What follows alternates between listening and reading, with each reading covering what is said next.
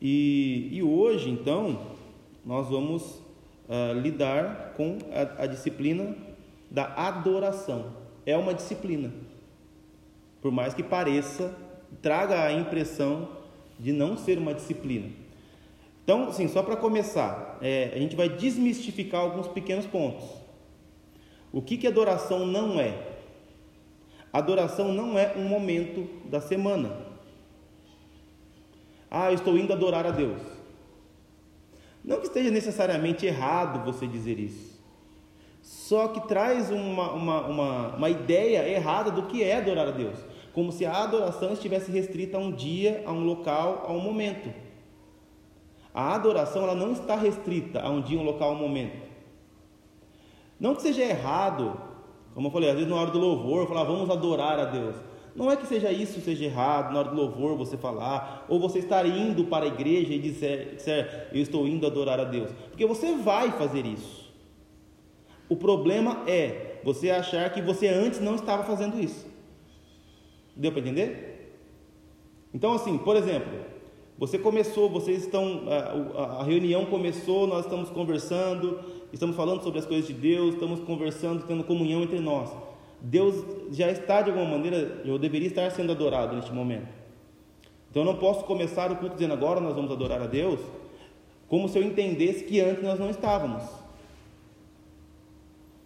Da mesma forma, eu não posso dizer eu estou indo adorar a Deus ou vamos adorar a Deus pensando, ah, às sete horas começa o culto na igreja, então lá eu vou adorar a Deus, como se antes eu não tivesse a obrigação de adorar a Deus, como se antes eu não tivesse o compromisso de fazer isso. Então, a adoração a Deus, ela não é um momento na agenda, um dia, um local, um horário. Ela não pode ser isso, adoração a Deus. Outra coisa que não é adoração a Deus, um ritual religioso. Ah, ah, faça Y, X coisas porque isso é um ritual de adoração a Deus. A adoração, ela pode ter inserido nela momentos ritualísticos. Nós vamos tomar uma ceia, vamos fazer um batismo, por exemplo, pensando nas ordenanças aí, né? Ou como alguns chamam sacramentos. Estes momentos, ou, ou o momento que eu me ajoelho para orar, esses momentos, eles fazem parte da adoração a Deus, mas eles não são adoração a Deus. Porque muita gente pode fazer coisas do tipo, achando que estão, fazer é, é, rituais achando que estão adorando a Deus. Os católicos, eles fazem muitos é, é, é rituais achando que estão agradando a Deus com esses rituais. Ah, sobe escada de joelhos, acende vela não sei do que, e vira o santo, achando que está, com aquele ritual eles estão adorando a Deus de alguma maneira ainda que seja indiretamente. Não, eu estou fazendo para Maria, mas eu estou adorando a Deus. Não está. Então, adoração a Deus não é um momento, adoração a Deus não é um ritual. Não, estou fazendo isso para adorar a Deus. Vamos adorar a Deus fazendo isso. Tá? É, e o último aspecto que eu coloquei aqui, a adoração a Deus não é arte. Por que, que a gente tem tanta confusão no meio, por exemplo, é, é, cristão, quanto a músicas. Porque assim, fizeram uma matemática. Né? É, música é louvor, louvor somente a Deus. Dois com dois deu quatro, resolvido. Então, tudo que eu cantar que não seja cristão, eu estou louvando ao diabo. Estou louvando. Se eu não estou louvando a Deus, estou louvando ao diabo, não é? É, é, é a ideia que se criou. Então, assim, arte é adoração, música, né? Adoração somente a Deus, então adoração só gospel. Só que a gente volta para o mesmo argumento. A música, ela não é adoração. Ela pode ser usada para adoração, mas ela não é a adoração. Mas ela pode ser usada para adoração, né? Para é, expressar a nossa adoração, melhor dizendo. Então a arte, ela não é uma adoração em si mas ela pode ser usada para N fins diferentes. Né? Para promover uma causa, uma ideologia, uma ideia, para vender um produto. A arte pode ser usada para um monte de coisas. E tem os jingles, né? O jingle não é para adorar ninguém, é para promover um político, por exemplo. Né? Então, assim, a arte, Ela pode ser usada para N fins diferentes. E ela pode ser usada para adoração, né? para adorar a Deus. Porque adorar a Deus não é arte em si. A música ela não é adoração. Ela pode ser usada para adoração. Assim como qualquer outra expressão artística. Ok, pessoal? Até aqui? Tranquilo? Então, rapidamente, só falando algumas coisas, que, algumas ideias que normalmente a gente tem, que são equivocadas. A gente não vai achar nenhuma base bíblica para dizer que estas coisas sejam adoração a Deus. Tá? Ah, mas por que está dizendo isso? Porque não tem nenhuma base bíblica para dizer isso. Que é. Entendeu? Infelizmente hoje a gente cria muitas ideias, doutrinas, pensamentos em cima de coisas que a Bíblia não dá nenhum, que a Bíblia não dá nenhum respaldo. Isso é o que mais acontece hoje em dia. Ah, aqui não pode isso, pode isso. Ah, pensando em igrejas e normas, por exemplo, né, usos e costumes. E eu não, não vejo problema com igrejas adotarem certos usos e costumes, desde que elas entendam que essas coisas são usos e costumes e não mandamentos bíblicos. Né? Ah, aqui na igreja nós decidimos que só vamos, por exemplo, né, pensando na, na, na, parte de música, né? Nós decidimos que aqui ninguém vai ouvir música que não seja cristã. Por quê? Porque nós achamos melhor assim, acreditamos que seja melhor assim. Então tá bom, nenhum problema com isso. Agora, porque a Bíblia fala que não pode, é um pecado, quem fizer vai para o inferno. Aí a gente tem um problema. Usos e costumes, não vejo. Ah, aqui na igreja nós temos o costume de mulheres usarem saia. Por quê? Porque nós achamos que convém, que é mais bonito, que é mais elegante, tal, mais barato o tecido, né? Um exemplo. Tá bom. Nenhum problema com isso. Ah, tem que usar saia porque a Bíblia fala que o. Não, aí, aí a gente tem outra conversa para ter. Pra, ter. Né? Você como, colocar isso como um mandamento, como uma ordenança bíblica, então a gente tem que ter uma base bíblica para isso. Né? Então, é, vamos então entrar aqui no que é, tá? Alguma dúvida quanto a isso, irmãos? Tá tranquilo? Uma frase bem simples. Eu vou usar basicamente dois autores aqui para falar sobre isso. O, o, o, livro que a gente tem usado mesmo, que é o do Richard Foster, que é o Celebrando a Disciplina, e um outro livro, que é, aliás, não, não é um livro, né? É uma autora chamada Vanessa Belmonte, que ela escreve bastante sobre as disciplinas. Na verdade, eu conheci disciplinas espirituais através dela. E, e ela fala bastante sobre isso, mas nesse primeiro momento eu vou usar o Richard Foster mesmo. Ele, vai, ele diz assim, que eu achei uma boa definição: adoração é a resposta humana à revelação de Deus. Na Bíblia, todas as vezes que houve adoração foi porque Deus se revelou. Então veja que interessante é amplo, mas é restrito ao mesmo tempo. tempo. É, o que é adoração? É a resposta humana à revelação de Deus. Então, como assim? Deus se revela de alguma maneira, e diante dessa revelação eu preciso, eu preciso responder a isso. A simples revelação de Deus eu respondo a isso. E essa resposta é a adoração a Deus. Na vida do cristão deveria ser adoração a Deus. Porque diante de uma, de, de uma revelação de Deus, eu me, eu me expresso em adoração. Então, Deus se revela de inúmeras formas. É como o salmista vai falar no Salmo 19, né? É, ele é como o sol que nasce, é, que sai, é um noivo que sai da sua recâmara. É, você não vê, ouve a sua voz, mas ele pode ser visto por toda a terra. É, Deus está se revelando, está se mostrando, está se expressando. E o que, eu faço diante disso? Uma vez eu ouvi algo, não dá, não dá para afirmar se é verdade ou não, mas tem uma pequena fagulha bíblica ali que dê para usar como argumentação. Né? Salmo 150 vai falar assim: Todo o ser que respira, louve o Senhor. Então, há quem diga que, né, quando o galo canta pela manhã, por exemplo, está adorando o seu Criador.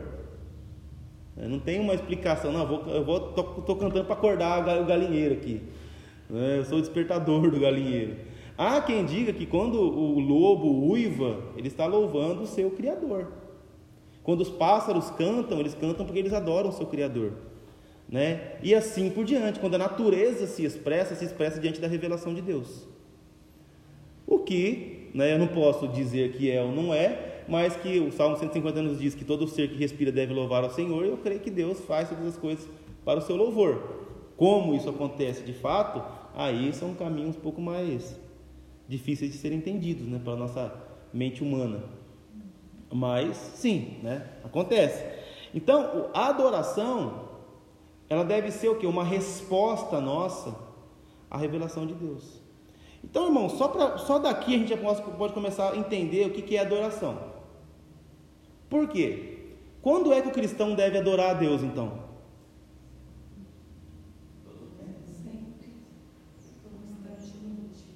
Quando? Porque quando é que Deus se revela para o cristão? O cristão a revelação de Deus é constante. Ele acordou, ele respirou o fôlego de vida, pronto, Deus se revelou para ele. Eu estou aqui, ó, está respirando ainda, tá? A minha misericórdia se renovou nessa manhã na sua vida, né? Porque a Bíblia nos diz, né, que as misericórdias do Senhor são a causa de nós não sermos consumidos. Então, se você não foi consumido ainda, é porque Deus revelou a misericórdia dele sobre a sua vida, não é? E aí você respira o fôlego de vida. E aí você vai lá e faz um cafezinho. Olha que benção. Você adora a Deus. Você pega aquela plantinha que foi plantada, colhida, foi queimada, moída. Você, né, só o cheiro já é gostoso, né? E aí você abre a porta da casa, às vezes você se depara com a natureza, ouve pássaros cantando, vê árvores, vê...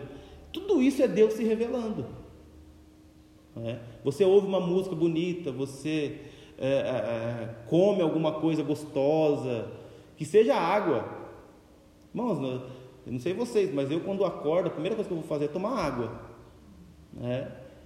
E aquilo desce como se fosse a coisa mais preciosa do mundo. Nossa, que gostoso tomar um copo d'água logo cedo assim, né? O organismo precisa, na verdade, é, cientificamente comprovado já que deveríamos, né, tomar em média aí 500 ml de água quando acordamos, né? Porque o nosso organismo ele funciona à base de água, então a água ela vem é, fazendo essa, uma, tipo, uma espécie de renovação celular aqui, que vem desde a noite e tal. Enfim. É, então, mas quando a gente toma esse, esse, essa golada de água logo de manhã, a gente já glorifica o Criador, porque a água foi Ele quem nos, nos providenciou. Não é? Então, olha só como é que a gente já começa a, a, a, a quebrar um pouco dessa ideia de que a adoração ela é um momento, ela é um ritual, ela é a arte em si. Agora, Deus se revelou a mim. Como que eu respondo a isso? Aí eu posso me, me, me responder a isso num momento, num ritual. Não, eu acordei com vida, eu, eu, que maravilha, eu vou me ajoelhar, vou dobrar os meus joelhos, entrelaçar as minhas mãos aqui, vou agradecer ao Criador por tudo isso, a Deus. Aí eu estou, de certa maneira, fazendo, executando um ritual que me ajuda a adorar a Deus. Eu posso cantar, posso tocar, né? eu posso pegar um instrumento musical, se eu toco, eu posso colocar uma música e ouvir, é, porque isso é uma resposta que eu posso responder a Deus dessa maneira, é? É, em adoração. Mas não que a adoração sejam estas coisas, mas ela surge como uma resposta. A adoração é um coração grato a Deus, né? se eu posso colocar um pouco mais palavras assim, é um coração transbordante. Eu me enchi de gratidão a Deus porque Ele se revelou a mim e agora isso transborda em ações. Deu para entender? Bem? Adoração é nossa reação à oferta de amor que se origina no coração do Pai. Sua santidade central, isso que é o Foster falando, expressa-se em espírito e verdade. Ela se acende dentro de nós somente quando o Espírito de Deus toca o ser humano. É, é, é uma luz, digamos assim, que é acesa, mas quem aperta o interruptor é o Espírito Santo. Ele, tum, aí acende-se a luz de Deus dentro de nós. Eu falei sobre o livro de João, é, livro de João capítulo 4, dá uma, quem achou aí, pode ler o verso 23, do 22 ao 24, por favor. Reinaldo, Reinaldo, por favor.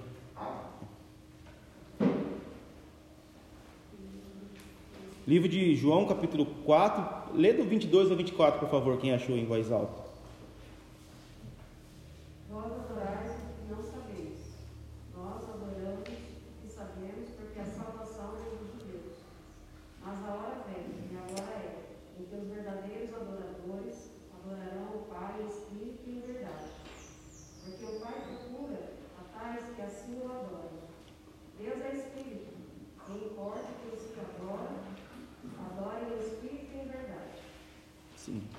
Então veja só, esse é o momento, esse, esse, esse texto, ele é um texto crucial assim, para a gente entender a adoração.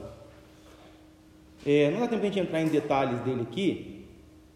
Acho que eu já até preguei ele aqui. Acho que eu preguei já uma vez. Né? Talvez esteja na internet. É, mas qual que é a ideia? Havia uma, uma discussão ali, uma briga entre os judeus, obrigado, Renan, entre os judeus e os samaritanos. Qual era o lugar certo? Os judeus tinham Jerusalém e os samaritanos tinham um monte de Gerizim. E cada um achava que o lugar de adorar era no seu lugar. E essa discussão é grande. E aquela mulher, de repente, ela se deu conta que ela estava falando com um homem importante, com um grande profeta. E irmãos, se a gente for olhar a grosso modo, a grosso modo, é, não havia um profeta desde há 400 anos. É, há, há, controvérsias aí no meio da história, mas assim, né, o último profeta foi Malaquias, 400 anos antes de Cristo. Então, eles estavam sem profetas há muito tempo. Chegou João Batista, mas nem todos reconheciam ele como profeta, principalmente samaritanos. E essa mulher está diante de um profeta, porque esse cara está revelando coisas da vida dela. Ela percebeu que ele é um profeta. E ela fala: Pronto, vou sanar minha dúvida agora. Agora eu vou fazer aquelas perguntas né, que eu queria fazer. Estou diante de um profeta, agora ele vai matar uh, essa questão e me responder onde que eu adoro a Deus. E ela faz a pergunta para Jesus. Tá, já vi que o senhor é profeta, estou com uma dúvida aqui que me inquieta há muito tempo. Você vê que a primeira pergunta que ela faz. Onde que eu tenho que adorar? Qual que é o lugar certo? Percebam que ela está preocupada com a forma. Certo? Qual é o lugar da adoração? Qual é o monte que eu devo ir para adorar? E a resposta que Jesus dá para ela é incrível. Ele diz assim: Olha, não é nem lá nem aqui. Não há lugares. Porque o Pai procura adoradores e ele fala assim: Porque vai chegar a hora. E é como quem, não quem corrige a própria fala, mas quem complementa, vai chegar a hora. E na verdade essa hora já chegou que os verdadeiros adoradores adorarão o Pai em espírito e em verdade, porque Deus quer dessa maneira. Deus procura essas pessoas que adoram em espírito e em verdade. Não, é importante, a gente nunca pode tirar o texto do contexto, certo? Muita gente pega só esse trecho, em espírito e em verdade, mas a gente não pode esquecer qual era a pergunta que a mulher fez. Qual é o lugar certo? Aonde nós devemos ir aonde eu devo ir para adorar a Deus? E Deus, Jesus está dizendo, em lugar nenhum, porque não é lugar, é em espírito e em verdade. Aí o espírito em verdade existe algumas aí é, explicações teológicas, né? Não há uma, um consenso sobre o espírito em verdade, mas o mais comum é de fato, em espírito uh, com seu coração voltado a Deus, em gratidão, em submissão a Deus, adoração, o amor que flui do coração a Deus, e em verdade uh, com a sua vida demonstrando que você realmente tem um coração voltado a Deus, ou seja, um coração voltado a Deus e uma vida voltada a Deus, em espírito e em verdade, um espírito que adora a Deus e uma vida que manifesta essa adoração. Tá? Essa é uma das explicações mais comuns para esse em espírito e em verdade. Então o que Jesus está dizendo aqui é não é um lugar, não é num momento. Se não é um lugar, então menos é um momento, certo? Muita gente acha que ah, o templo é o lugar de adoração a Deus. Você pode vir adorar a Deus aqui, mas esse lugar não é o lugar de adoração, porque o lugar de adoração são todos os lugares. Jesus responderia exatamente isso: Senhor, qual é? Se alguém perguntasse hoje, em qual templo eu vou? Na presbiteriana, na batista eles não falar em lugar nenhum. Alguém chamou?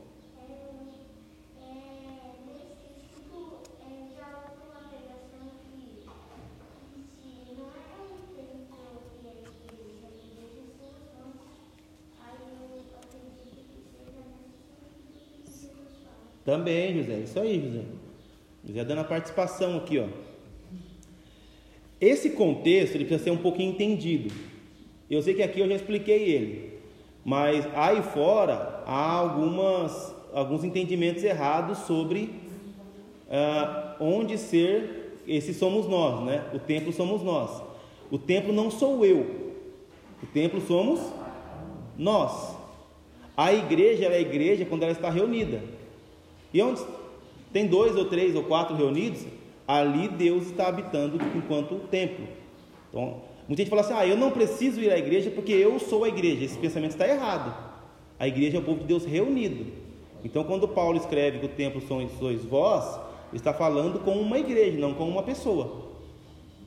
Entender isso aí faz toda a diferença. Eu estou falando com uma igreja. Então, vocês, povo de Deus, reunidos, são o templo de Deus. Não é um lugar, é o povo reunido. Então, se nós fecharmos essa porta, formos ali para debaixo da árvore, na praça da Hípica ali, nós continuaremos sendo a igreja de Deus reunida, o templo de Deus reunido. Né? Então, é isso, não há um templo. Eu lembro de uma vez, irmãos, uh, eu já contei isso aqui, eu já contei isso aqui uma vez, vocês todos estavam mas eu trabalhava numa, numa loja de instrumentos musicais, né? Boa parte já sabe. Eu, eu, eu não, não me esqueço desse acontecimento. Chegou um rapaz para mim, guitarrista, falou assim: Júnior, você consegue para mim tal e tal guitarra? E eu sabia que esse guitarrista já tinha uma guitarra dessa. Ah, deve ter vendido ou algo assim, né? Eu falei: Ô cidadão, né? Chamei pelo nome, né? Mas você já não tem uma dessa?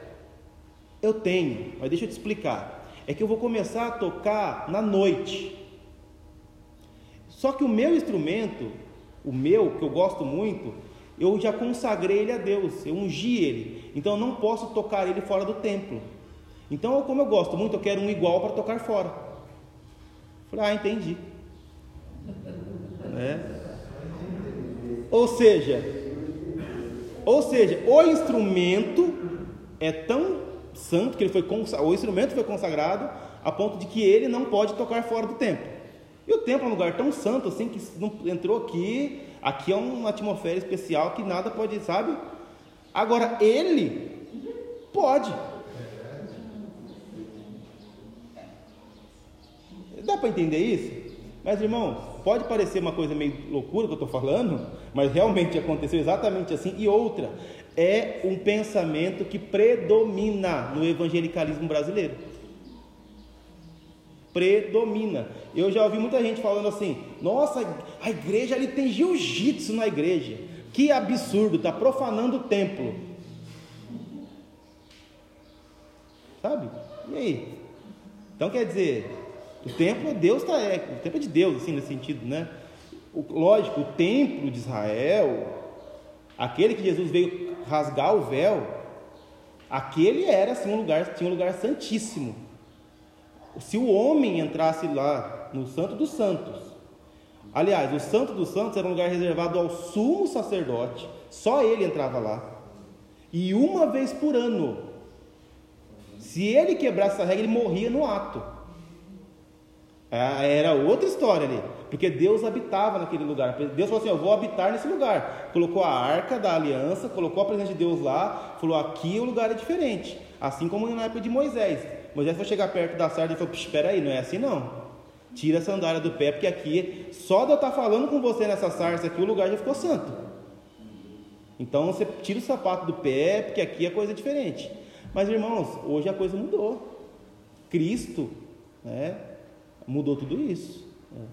É, é essa correlação que eles, é, na verdade, o rapaz fez, é que ele está se, tá se, ele tá relacionando aos aos textos do Antigo Testamento, que fala sobre os, os utensílios que estão na casa do, uhum. do templo lá, né? Então, assim, é, eles estão é, relacionando aos textos do, do, Antigo Testamento. Porque tinha, né, os, os utensílios usados Sim. nos templos que era sagrado, não podia ser usado para outra coisa. Uhum. E que, na verdade, não Exato. sei, mas é ao, ao, o homem, né? Uhum. É muito mais, né? Valioso para Deus do que os utensílios. Sim, né? sim. É, você, você tocou num ponto importante, Maurício. É, hoje nós vivemos uma época da igreja que a igreja, e quando eu falo igreja, eu falo, eu falo uma, uma massa predominante, não toda ela, graças a Deus, mas assim, ela tem feito um culto ao Antigo Testamento. Há um culto ao Antigo Testamento hoje. É, como tem um pastor que eu gosto, ele diz assim: hoje, hoje sobe muito mais no púlpito Moisés do que Jesus para pregar, porque há um culto ao Antigo Testamento. Muitas denominações têm em cima do púlpito, quando eu falo denominações, estou falando mais pentecostais e neopentecostais, tá? É, arcas em cima do púlpito. Você já não viu a arca da aliança? Uma réplica da arca em cima do púlpito? Nunca viu? Ah, já vi muito já. arca em cima do púlpito. O, o menorá, que é aquele castiçal de sete pontas, em cima do púlpito. É, olhos, é, arca, menorá, e mais é, bandeiras de Israel, é, e mais um monte de outras coisas que vêm, que, que, que, tentam remeter ao Antigo Testamento. Só que, irmãos, eu já, eu já fui de uma igreja, antes de eu entender a teologia formada, a última igreja que participei era assim: tinha até um evento lá que, que vinha, olha as coisas que eu já participei. Entravam quatro homens vestidos de sacerdote, carregando a arca. Lógico, sabiam que era uma encenação, não achavam que era realmente sacerdote, a arca de verdade. Mas assim, era para trazer essa ideia mesmo de culto. Então entravam os homens carregando a arca e traziam a arca da aliança e colocavam no púlpito. E aquilo ali era um negócio especial, tinha alguma coisa espiritual acontecendo ali. Isso acontece muito. Óleo, ah, vamos ungir com óleo, isso aí é coisa do Antigo Testamento. A única, a única prescrição, a única forma neotestamentária de óleo que a gente vê quando Tiago fala: há alguém doente entre vós, chame os presbíteros da igreja, eles irão até essa pessoa, ungirão com óleo, e a oração da fé salvará a pessoa, não óleo. É a única brecha neotestamentária para óleo é como a gente entende quando a pessoa ela está tão acamada a ponto de não conseguir ir para a reunião pública. Mas aí é uma outra discussão, para a gente um outro momento. Mas quando você vê óleos, unções, ah, ungiu, não sei o que lá, isso aí é tudo no Antigo Testamentário, Veterotestamentário que a gente fala. Né? Então há muito culto ao Antigo Testamento. Só que, lembra que eu tenho falado até o início dessa série, nosso coração ele é moldado? Sem a gente perceber, a gente vai moldando o nosso coração. O que você trazer um culto ao Antigo Testamento, ainda que de forma bem subliminar, traz para a gente? um monte de ideias junto. O lugar é sagrado. O, o púlpito ou o palco é um altar. Traz a ideia de que o pregador, o pastor, ele é um, ele é um ungido, um sacerdote. Né? Traz um monte de ideias que, ainda que não sejam extremamente ligadas, sendo ditas, elas estão sendo criadas. Então essa pessoa tem a ideia de que o altar é o lugar do sacrifício, a igreja o templo, e, e, e no sentido assim, lugar, aí eu falo igreja falando de estrutura é, física, ela é um lugar mais santo do que os outros, então é, não pode ter certas coisas.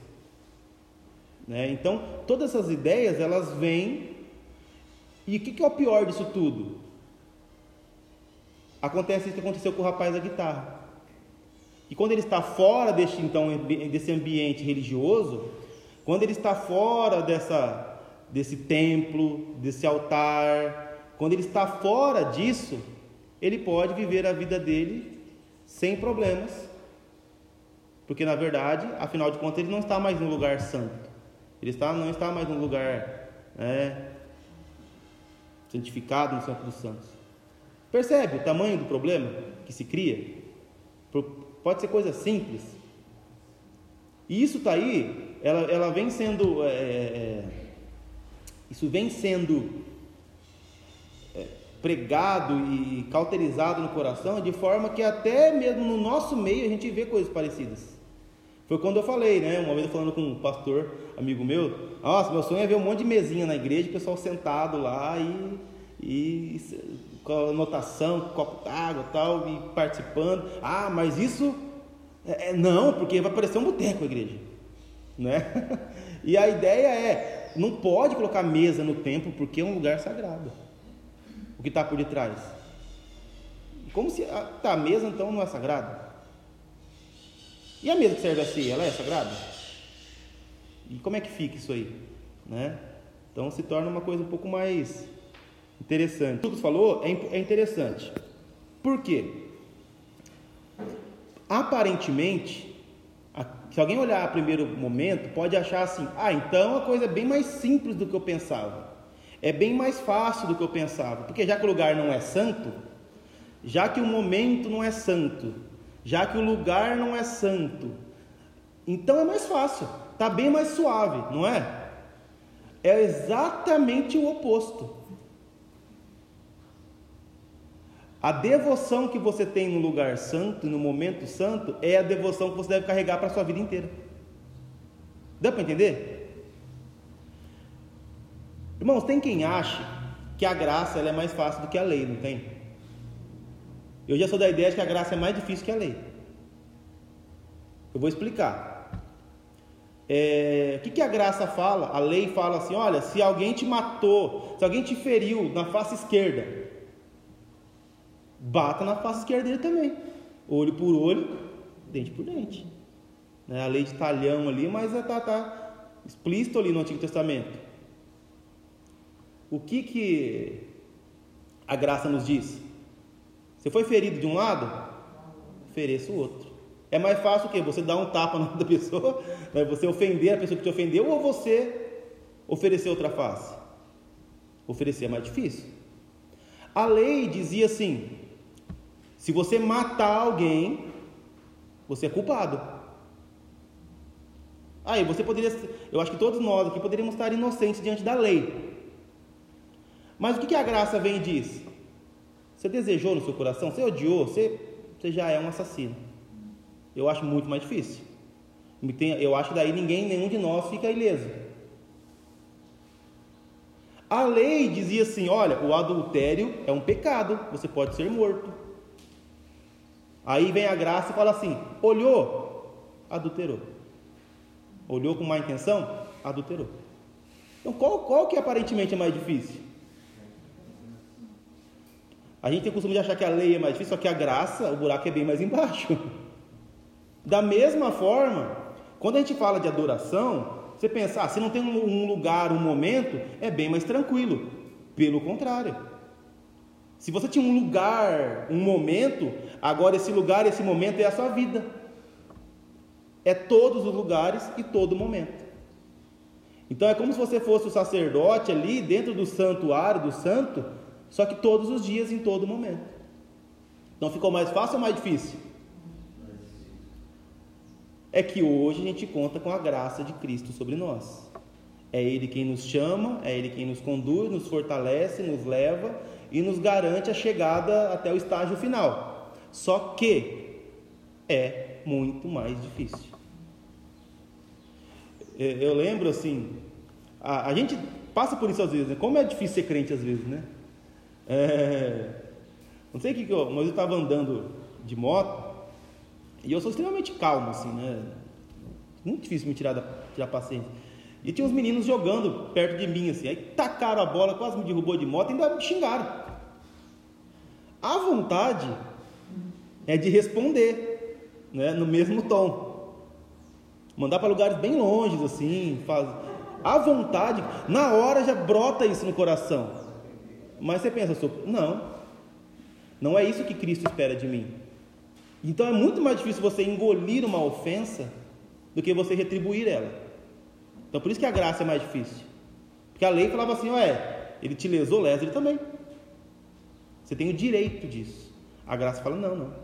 Você tem que suportar a ofensa. Aí é difícil. Não é? Daniel? É... Ah, quanto à obediência, ela ser, ainda que forçada, para a glória de Deus, há, há pontos e pontos. Depende obediência a fazer o quê?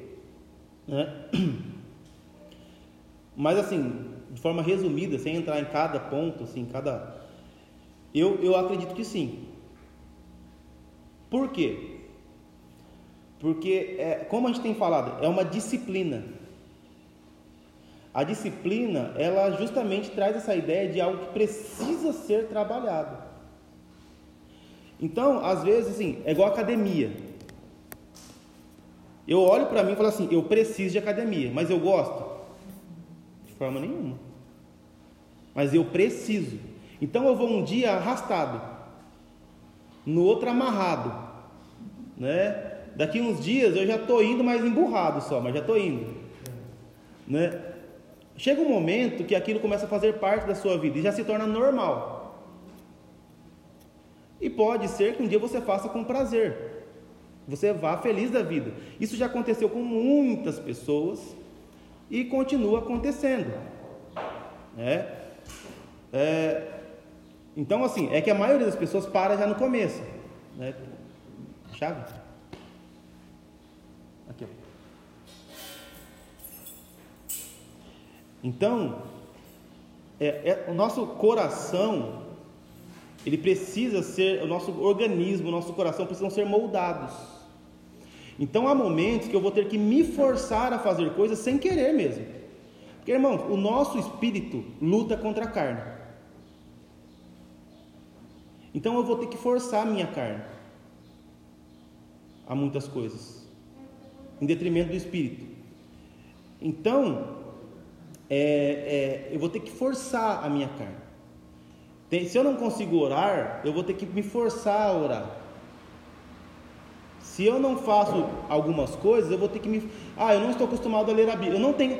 Muita gente fala assim, ó, eu não tenho prazer em orar. O que, que eu faço? Fico sem orar?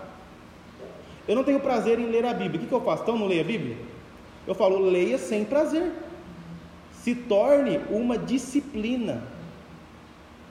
Ah, eu não estou com vontade na igreja. Ué, vá sem vontade. Porque se torna um hábito. É o que a gente tem no começo. Os hábitos moldam o nosso coração. Só que não é que o nosso coração molda os hábitos, os hábitos moldam o coração. É diferente. Eu preciso me habituar a algo para o meu coração começar a ter prazer naquilo. Quantas pessoas já não falaram assim: olha, eu comecei a fazer dieta, achava horrível, mas hoje eu não vivo sem essa dieta mais. Eu comecei a fazer academia, não gostava, mas hoje eu não vivo mais sem academia.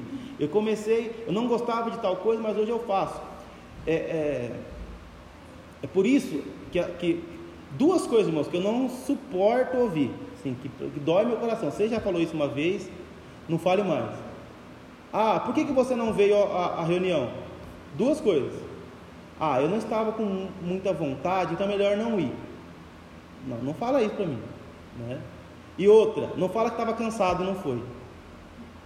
Porque a, a, reunião da igreja não é para quando eu não, só estiver bem, assim, descansado. Ah, se, se eu estou bem hoje, se eu acordei bem, se eu não tenho nada para fazer, ou se eu não estou cansado porque eu trabalhei 44 horas com o patrão em busca de dinheiro, não estou dizendo que isso é errado, mas eu trabalhei 44 horas na semana, querendo ou não querendo, aí eu lavei roupa, eu passei massa no quintal, aí eu pintei o quintal, eu fiz tudo isso porque eu tinha que fazer, agora eu não tô, eu estou meio cansado, não vou no tempo. Não fala um negócio desse para mim. né? Deus vai saber também, né? Com Deus a coisa é bem mais embaixo, mas já me, é, me poupa desgosto. Porque, irmãos, a gente não, não é. Quando eu não estou cansado, eu vou. Eu me reúno. Quando eu estou disposto, não, não existe isso. Sabe? Isso aí é, é um crime. A ideia que traz é: se eu não fiquei a semana inteira me ocupando de coisas que me cansou e agora eu estou descansado, então eu, eu dedico esse tempo a Deus. Mas se eu estou cansado pelas coisas que eu fiz a semana inteira, ah, agora eu não preciso ir.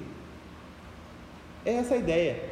Quem, quando, ah, quem estava aqui quando eu preguei Malaquias, se lembra de como era a conversa de Deus com Malaquias, né? Deus fala assim: vocês estão querendo o quê? Vocês me trazem animal coxo, aleijado, manco, vocês roubam animal para me trazer aqui e está querendo que eu receba vocês? Aí o que, que Deus fala para o povo, através de Malaquias? Vá até os governantes de vocês E vejam se eles vão receber vocês com isso que vocês estão oferecendo. Depois vocês perguntem se eu vou receber vocês.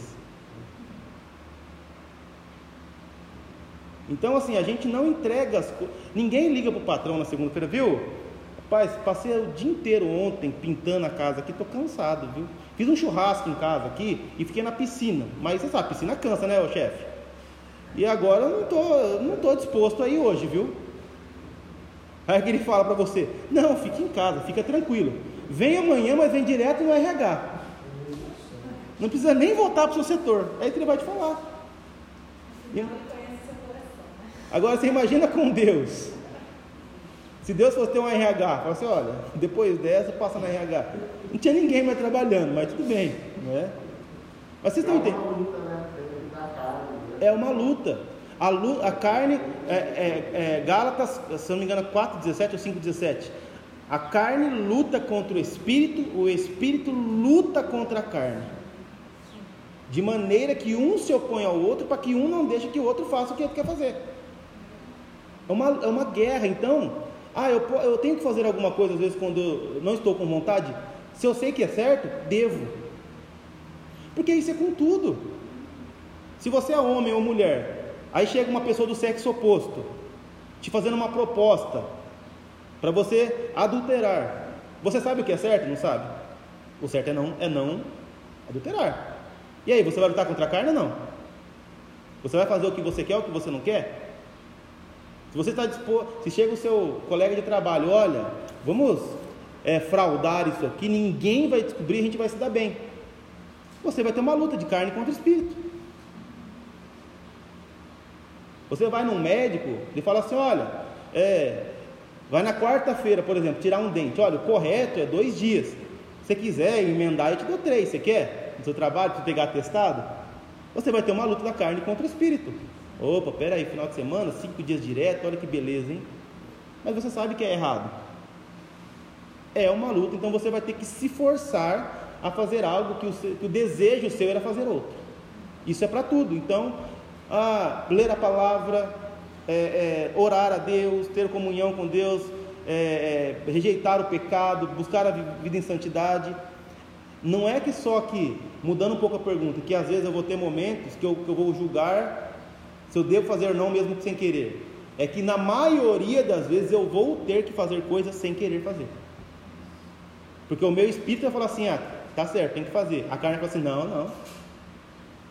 É como você está com dieta, você abre a geladeira, né?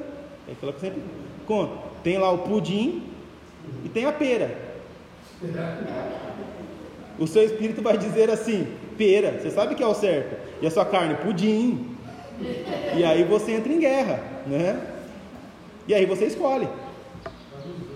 Conte... Corta um e põe o pudim em cima, né? Mas é, é, importante isso aí, entendeu? Então, assim, tudo dentro do que a gente está falando. A adoração a Deus nem sempre vão ser coisas que eu queira fazer. Nem sempre eu vou querer adorar a Deus. E depois a gente vai ver que a adoração ela pode ser particular, familiar ou comunitária. Então eu tenho minha adoração particular, a minha familiar, e eu tenho a minha adoração comunitária. Então eu preciso entender essas, essas coisas e entender que a adoração não é momento, não é arte, não é ritual, mas que a adoração é um coração que que, que recebeu a Cristo, que foi transformado por Cristo, que, como diz João, que o amou porque ele amou primeiro, agora ele transborda. É o que Paulo falava. Eu sou devedor de todos, mesmo sem nunca ter pegado emprestado de ninguém. Porque eu recebi tanto de Deus que agora eu preciso dar aos outros. Tem um texto que está lá em Coríntios. Deixa eu ver se eu acho aqui, só para complementar essa pergunta do Daniel que eu acho incrível, assim, que eu trago muito para mim. É, deixa eu ver se está em 9,27. Tá em, deixa eu ver se está em 1 Coríntios, eu já falo para vocês abrirem lá. Aqui, ó. Ó, abra lá comigo, que é muito importante esse texto aí. Acho que responde bem, Daniel, o que você perguntou. Isso é, isso é, uma, é um entendimento. Irmãos, quando eu penso em culto, igreja, todas essas coisas, esse texto é um dos que me vem à mente. 1 Coríntios 9, 27 em diante ali. Aliás,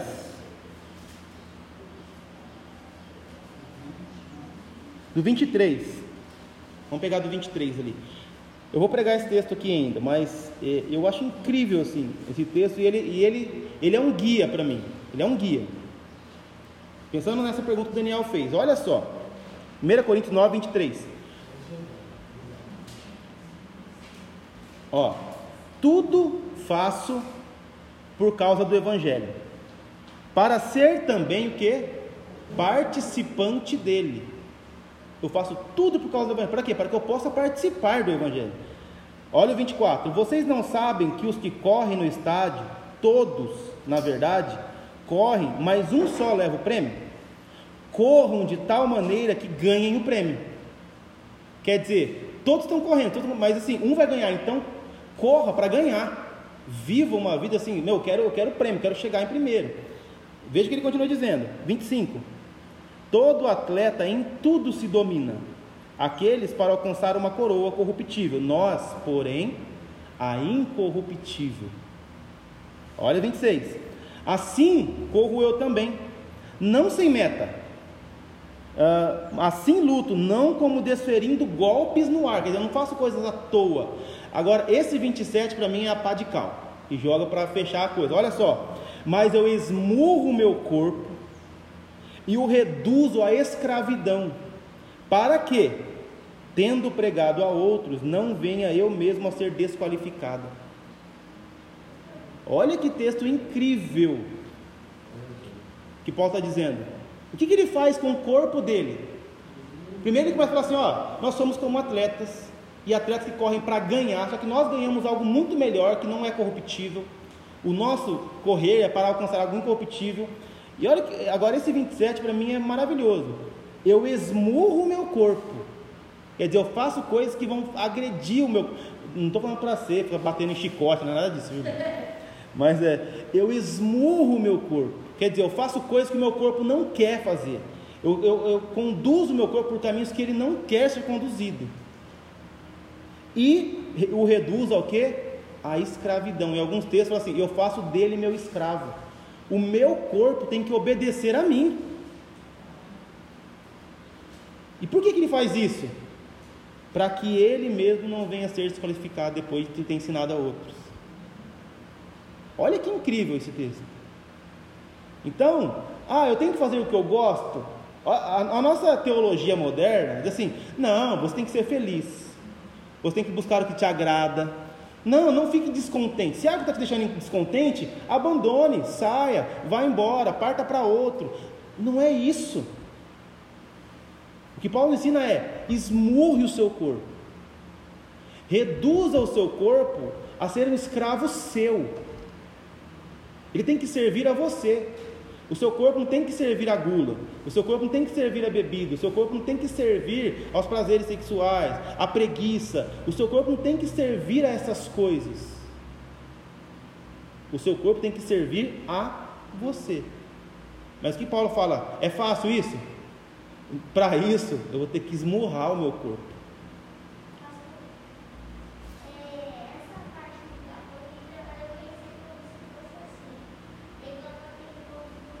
Tira a máscara, José, por favor. É, essa parte da corrida, eu pensei como se fosse assim. É, é uma corrida, né? Aham. Você tem que chegar lá. Aí tá cheio de pudim inteiro. No caso, o pudim seria o pecado. E a pera seria o pedir o perdão. Aí chega uma hora que você cansou, você vai ter que comprar o pudim. Aham. Mas você sabe que o pudim é errado. Aham. Aí você come o pudim, depois você pensa, ah, eu tenho que comer a pera, né, agora. É. Tenho que pedir perdão. Tá no caminho, José. Podemos encerrar por aqui já. Já, já, já, concluiu aí. Mas é, tá, tá dentro, irmão, assim, do que a gente tem falado. Realmente, assim. A nossa vida, Paulo, Paulo usa muito essas analogias de, de atleta, de soldado, de corrida, né? e a nossa vida ser isso. Né? E, então, na, na, nesse processo de vida de adorador, de adoração, que é o nosso assunto, o nosso corpo muitas vezes não quer adorar a Deus, seja da maneira que for. E ele precisa ser disciplinado, moldado, transformado. Em alguns casos, como Paulo fala aqui, esmurrado. Né? É, eu, eu, não sei. Deixa eu, essa aqui está na tradução NAA. Deixa eu ver a. O próprio Jesus? O NVT. Né?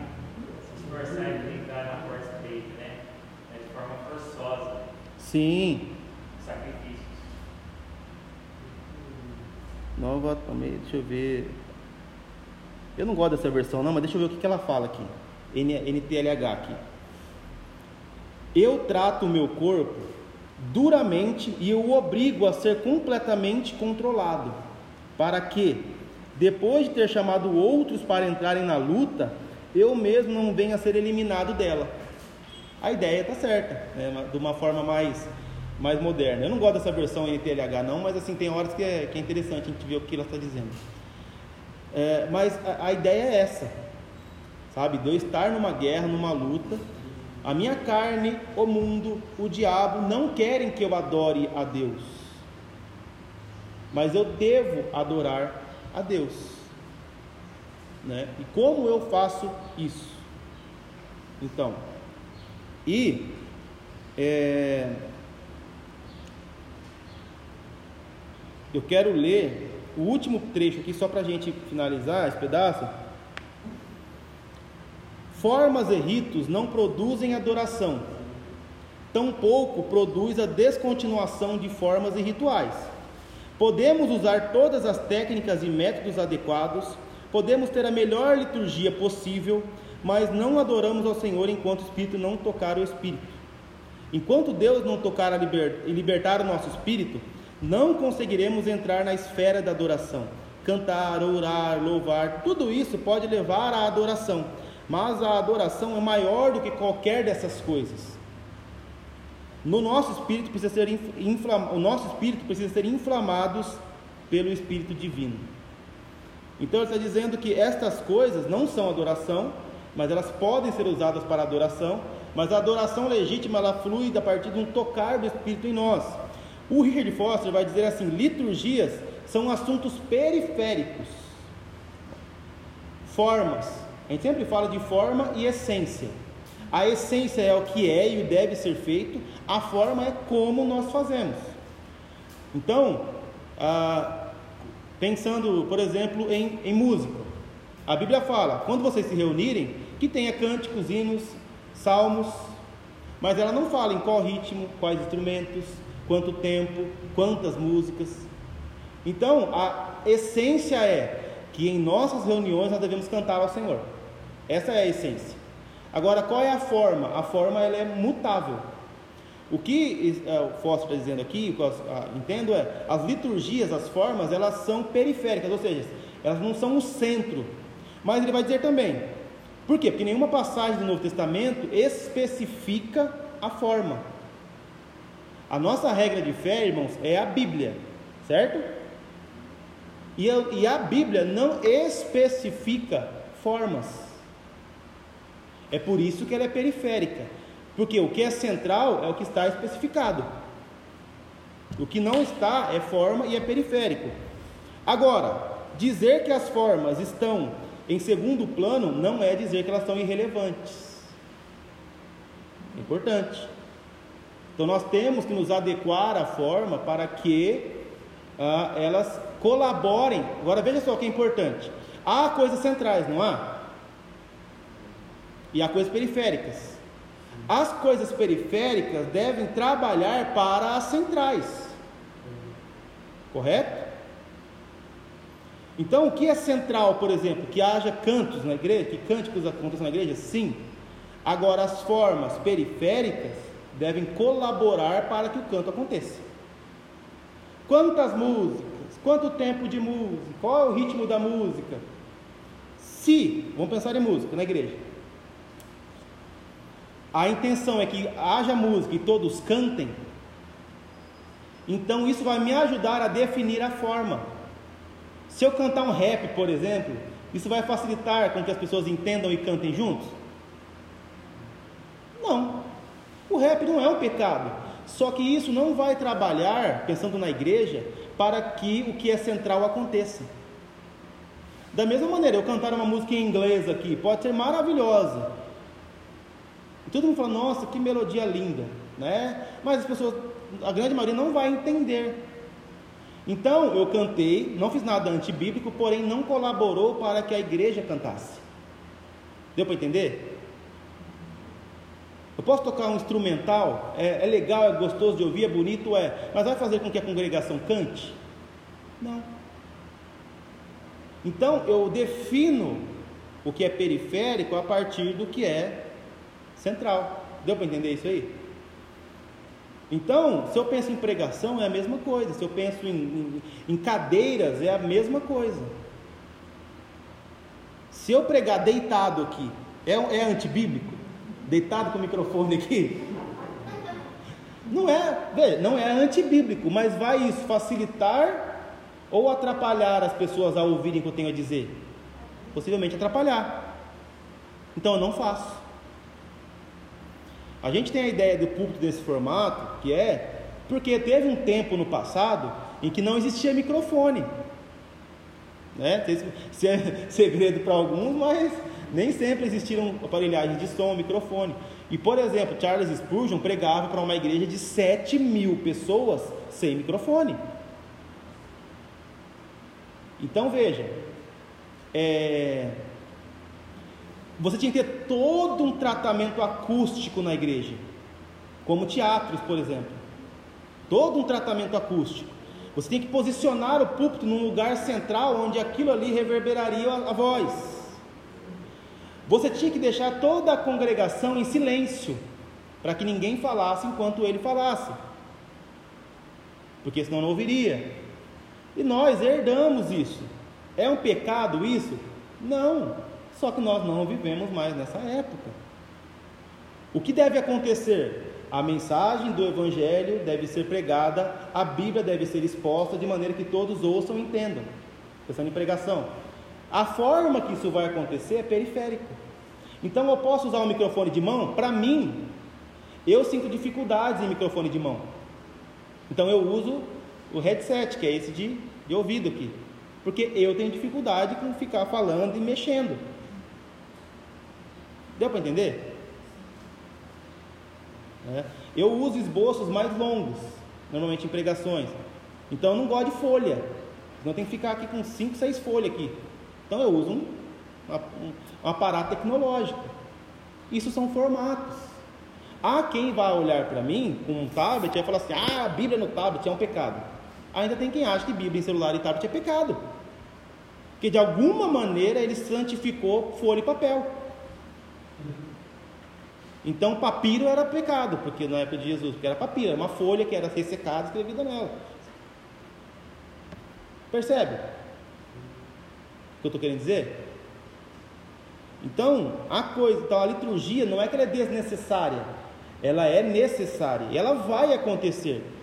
Até a falta, entre aspas, de liturgia é uma liturgia. A nossa liturgia é não ter liturgia, às vezes é uma liturgia, né? Mas ela deve servir ao que é central. Deu para entender? É, é a mesma coisa que Cristo viesse hoje né, se ele se Cristo não fosse naquela época, fosse hoje, as viagens dele não seriam pé, ele é claro. de avião, Exato. de. Ah, mas o barquinho era vela. Não, hoje ele entra, sei lá, motor a, a polpa, a elétrica, alguma Sim. coisa assim. Ele usa os recursos Exato. que Exato. estão disponíveis. Uhum. Né? É, então assim, se fosse pensar em outro, pegando esse exemplo do Maurício, então nós temos que andar de jumento por aí, porque Jesus andou de jumento, de verdade, é fato. O que, qual que era a ideia? Eu preciso sair daqui e ir até ali para pregar. Quais são os métodos que eu tenho? É, por, por terra eu tenho cavalo, jumento, camelo, sei lá o que. E por mar eu tenho barco. Agora, se Jesus tivesse ali, uma lancha para chegar mais rápido do outro lado, né? se tivesse é, um carro, é, porque com certeza seria isso que aconteceria. Né? Porque a preocupação não era o método de transporte, mas era chegar no lugar onde ele queria. Deu para entender, irmãos? Esse assunto nós vamos continuar na semana seguinte.